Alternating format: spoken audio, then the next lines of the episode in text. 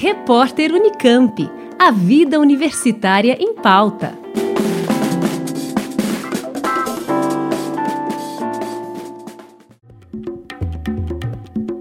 Uma rede ancestral, artística e filosófica formada por mulheres indígenas. Elas são as Wairacunas, ou Filhas da Ventania, um grupo com mais de 370 mulheres de diferentes povos indígenas e regiões do país que, inspiradas pelas forças do vento, buscam semear o bem viver.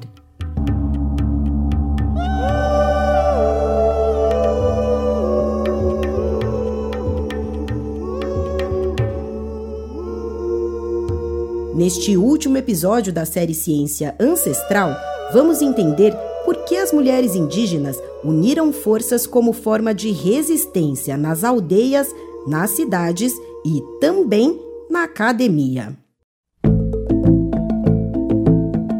Ciência Ancestral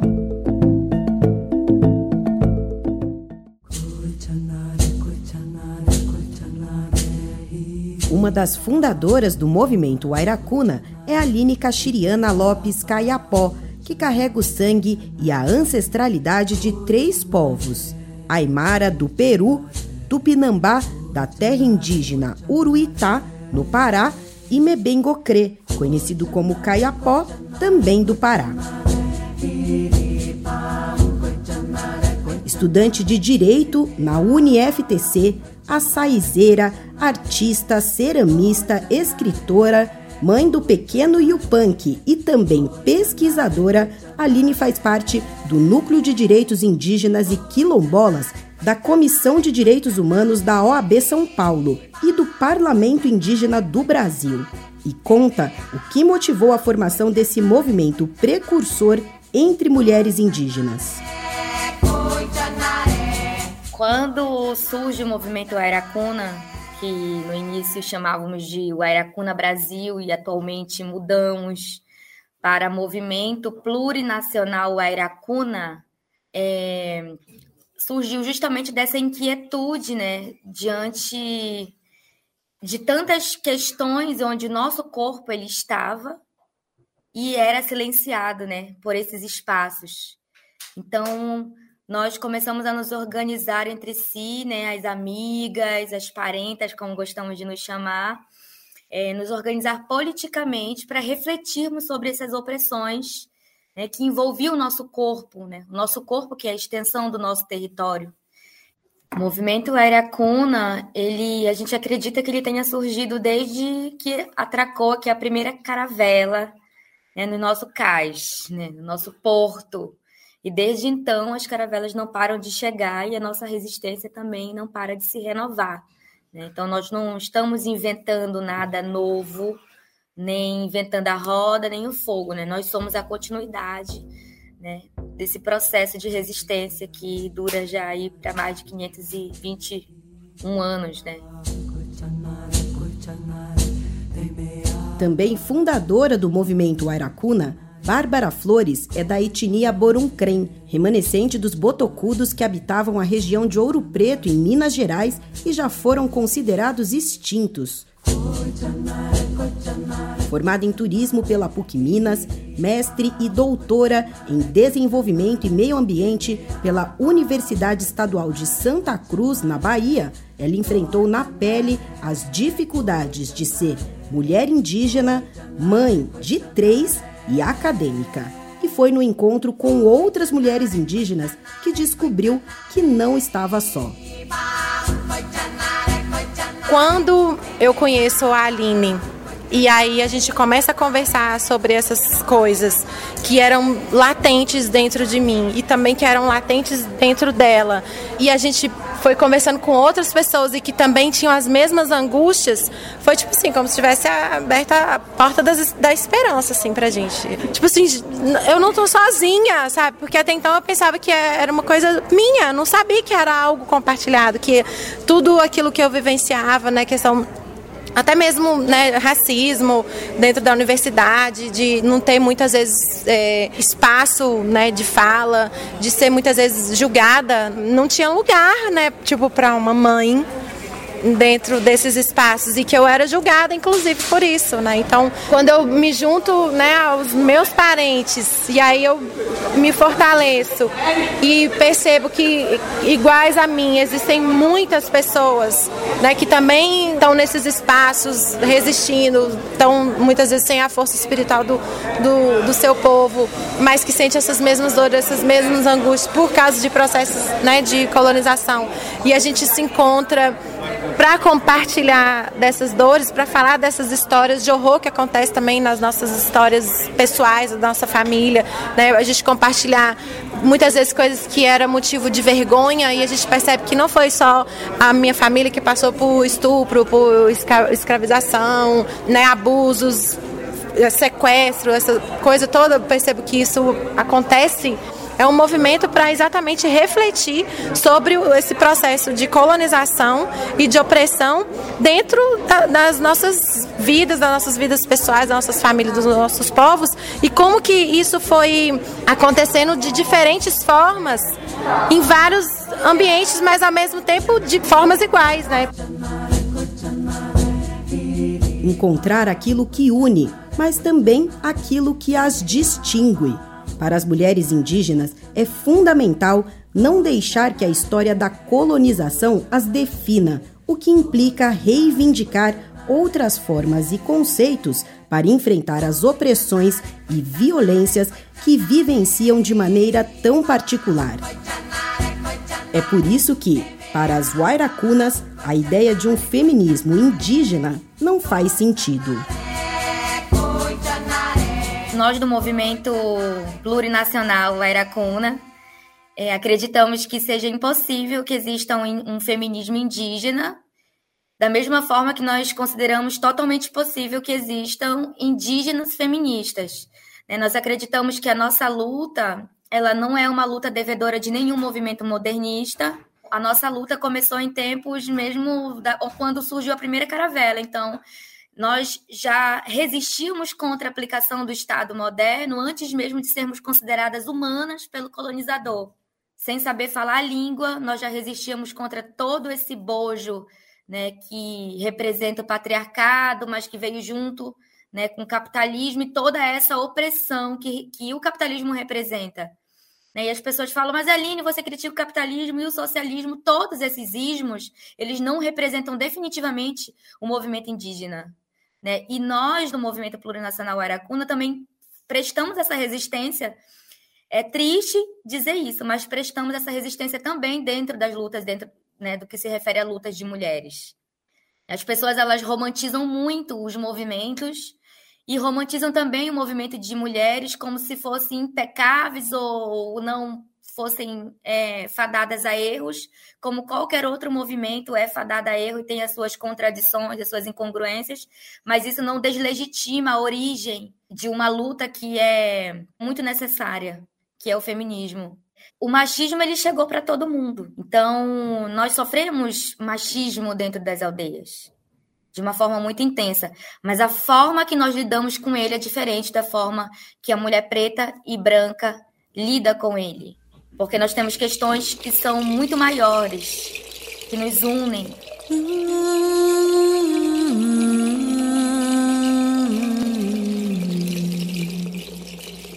A escritora, professora e ativista Márcia Mura é graduada em História pela Universidade Federal de Rondônia, mestre em Sociedade e Cultura na Amazônia pela UFAM, a Universidade Federal da Amazônia, e doutora em História Social pela USP. Integrante do coletivo Mura e conselheira do movimento Airacuna, ela explica por que o fato de não se identificarem com o feminismo não significa negar sua importância.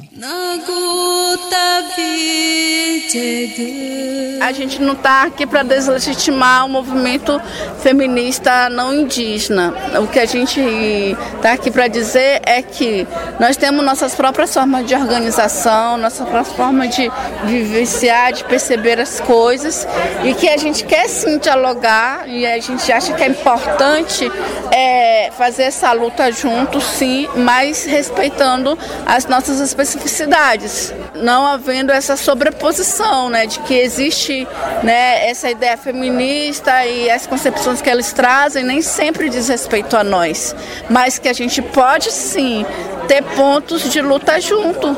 Afinal de contas, é, a luta em defesa da vida, ela tem que ser uma luta comum de todas nós.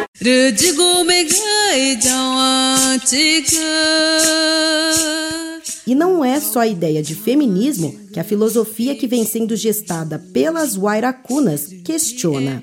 Outro conceito que não cabe na epistemologia dos povos indígenas é o de bem-estar, como explica Márcia Mura. Toda vez que a gente ouve falar de, de bem-estar, ela está vinculada à questão do consumo, né? Consuma o melhor colchão para você ter um bom sono e consuma isso e aquilo para você ter um bem-estar na sua vida. Então, é, eu associo muito essa ideia de bem-estar à questão do consumo e do capitalismo. Já como eu aprendi com os mais velhos, as mais velhas, e também vivenciando isso no dia a dia, o bem viver, ele vem né, de uma outra concepção que, na perspectiva indígena, que diz respeito à questão de que estamos todos interligados ao ambiente inteiro, né? Que todos todos, todas os seres estão conectados, né? A floresta, as águas, os seres que habitam esses espaços e que a forma de como a gente entende, né, e como a gente se coloca é parte disso tudo, a nossa relação com a água, com a floresta, tudo isso diz respeito ao bem viver, né? E cada povo tem a sua própria maneira de se relacionar com esse ambiente inteiro e a sua própria forma de, de viver esse bem viver, né? Que é viver aquilo que a gente aprendeu com nossos antepassados. Esse conhecimento ancestral que potencializa o caráter transformador da presença das mulheres indígenas na academia pode ser bem percebido em pesquisas como a da Bárbara Boruncrem. Ela estudou a relação entre o ecofeminismo e a sustentabilidade ambiental, conceitos que, embora adotados com ressalvas, eram os que melhor se encaixavam em sua linha de pesquisa. Os trabalhos de campo foram realizados em duas comunidades indígenas, a aldeia Tucum dos Tupinambás de Olivença, na Bahia, e a aldeia dos Catuquinas, no Acre. A ideia é que é, nas comunidades onde a gente identificasse que tivesse indicadores de ecofeminismo, automaticamente ela também teria indicadores de sustentabilidade nas dimensões social, econômica e ecológica. Onde tinha é, essa presença de indicadores de ecofeminismo, eles estavam sim relacionados a indicadores de sustentabilidade, então que justifica o empoderamento mesmo, o protagonismo é, de mulheres dentro das suas comunidades, é, o quanto que elas contribuem para que esteja dando continuidade a esses modos de vida, né? o, o tanto que é, é importante a vivência das mulheres, o papel das mulheres dentro desse protagonismo para estabelecer o, o, bem viver e dar continuidade ao bem viver, né? E que é muito vem pela, pela oralidade, pela educação, pelo dia a dia e também pelos modos de vida, né? E muitas vezes as mulheres são as guardiãs, né, dos, dos saberes e da própria cultura, né, do, da educação das crianças. Então elas são muito essas protagonistas mesmo de fazer esse, esse repasse. Foi para ter esse protagonismo reconhecido também no meio acadêmico que as Wairacunas decidiram se institucionalizar como um grupo de pesquisa, como conta Aline Caiapó, superando muitos obstáculos. Gente, não foi fácil. Eu me orgulho desse grupo de pesquisa. Não é fácil montar um grupo de pesquisa. Critério, ser indígena, depois doutora, depois ligada a uma instituição. Gente, foi o funil foi ficando menor e no final, plic, plic, uma outra pingava ali. E de repente ali a doutora Jamile Paiaiá, né, foi trazida pelo Aira até nós. E hoje colabora com a gente aí na frente desse grupo de pesquisa. Atualmente professora do Departamento de Ciências Humanas da Universidade do Estado da Bahia, Jamile Paiaiá, que lidera o grupo de pesquisa, fez seu doutorado em Geografia na Unicamp e teve papel fundamental na certificação do grupo junto ao CNPq, tornando as Wairacunas o primeiro grupo de pesquisa de mulheres indígenas da América Latina. Nós temos uma missão dentro desse grupo de pesquisa e dentro desse movimento no que se refere a um ativismo dentro das universidades, né, que é garantir que exista uma historiografia que seja comprometida com, os, com a verdade dos povos indígenas, contada pelos próprios povos, por essas pessoas integrantes de povos indígenas, né, que têm uma cosmovisão, que é comprometido com a sua cosmovisão, com a sua luta.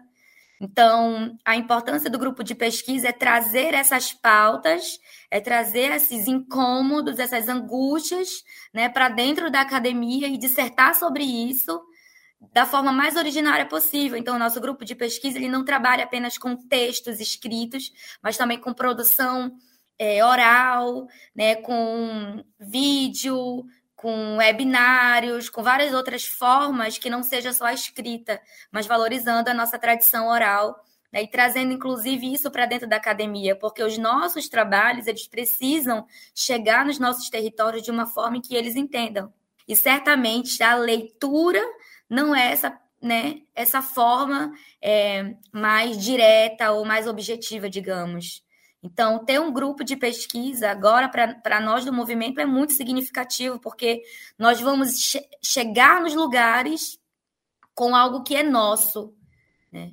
Quiseram reduzir a nossa vontade a um sub do subgrupo, mas nós fomos né, categóricas em dizer assim: não queremos ser subgrupo étnico-racial, temos muito respeito pelos grupos de discussões étnico-raciais, mas nós precisamos de um zoom, nós precisamos de um autocuidado, nós precisamos de autoamor, nós precisamos né, nos valorizar enquanto pesquisadoras. Né? Nós somos uma, uma fonte incessante de assuntos, claro, porque nós estamos ligadas ali, acreditamos muito né, que estamos ligadas a terrenos e territórios imemoriais, é, mas nós queremos que esses registros sejam né, dados aos seus devidos fins. Não dá mais para a gente ficar colaborando com a produção de pesquisa de outrem, quando esse próprio outrem não valoriza a fonte, né? Então que sejamos a fonte, as nossas próprias fontes. Para quem era só uma nota de rodapé, olha só, hoje em dia nós temos um grupo de pesquisa, né? Marco desta nova fase enquanto grupo de pesquisa será o lançamento de seu primeiro livro, intitulado Movimento Plurinacional Aracuna, polinizando a vida e semeando o bem viver. Esse material é em parceria com a Universidade Federal do Paraná. É a professora Letícia Fraga, que está é, colaborando conosco. A filha dela é indígena, né, Guarani, e compõe a nossa coordenação de comunicação. E a gente tentou dar o máximo da gente ali naqueles textos, e tá maravilhoso. Tem texto da Thelma Taurepan, que é uma das nossas conselheiras, da Eliane Potiguara, né? Meu, da Candara, né, da Bárbara Boruncrem. Tem outros, né, da Jamile Paiaiá, que é a nossa grande maravilhosa, né, que coordena aí o grupo de pesquisa. São conversas, né? A ideia do livro era trazer um ensaio crítico, falando coisas que nós já falávamos no dia a dia e que a gente precisava colocar aquelas ideias ali no papel. E a ideia é que, que também seja transformado em podcast, ou então seja um livro lido, né, com um audiobook, digamos assim. Com lançamento previsto para este ano, a ideia é reverter os recursos da venda dos livros para pagar o CNPJ que as Wairacunas pretendem ter. Outro plano, ainda para este ano, é reunir as mais de 370 integrantes do movimento num encontro presencial de imersão em Serra Grande, na Bahia. Como ressalta Aline, iniciativas que têm como pretensão compartilhar com toda a sociedade a filosofia do bem viver. a importância disso tudo que nós estamos construindo é bom que não é só para nós, né? Não somos só nós indígenas mulheres que conseguimos enxergar essa importância. Porque quando nós defendemos um território que muitas vezes é ali está a fonte da vida da humanidade, então o bem não é só para nós, é para todos. E nós gostaríamos muito, enquanto movimento, que todos tivessem essa, esse mesmo pensamento que o que nós estamos fazendo não é uma defesa romantizada, é uma defesa essencial à vida humana. Sem os povos indígenas, a floresta está no chão. Então, a minha mensagem é essa: que todos nós tenhamos a consciência de que somos natureza e que as Wairacunas consigam fazer a sua missão, que é descaravelizar as almas. Juliana Franco, Rádio Unicamp.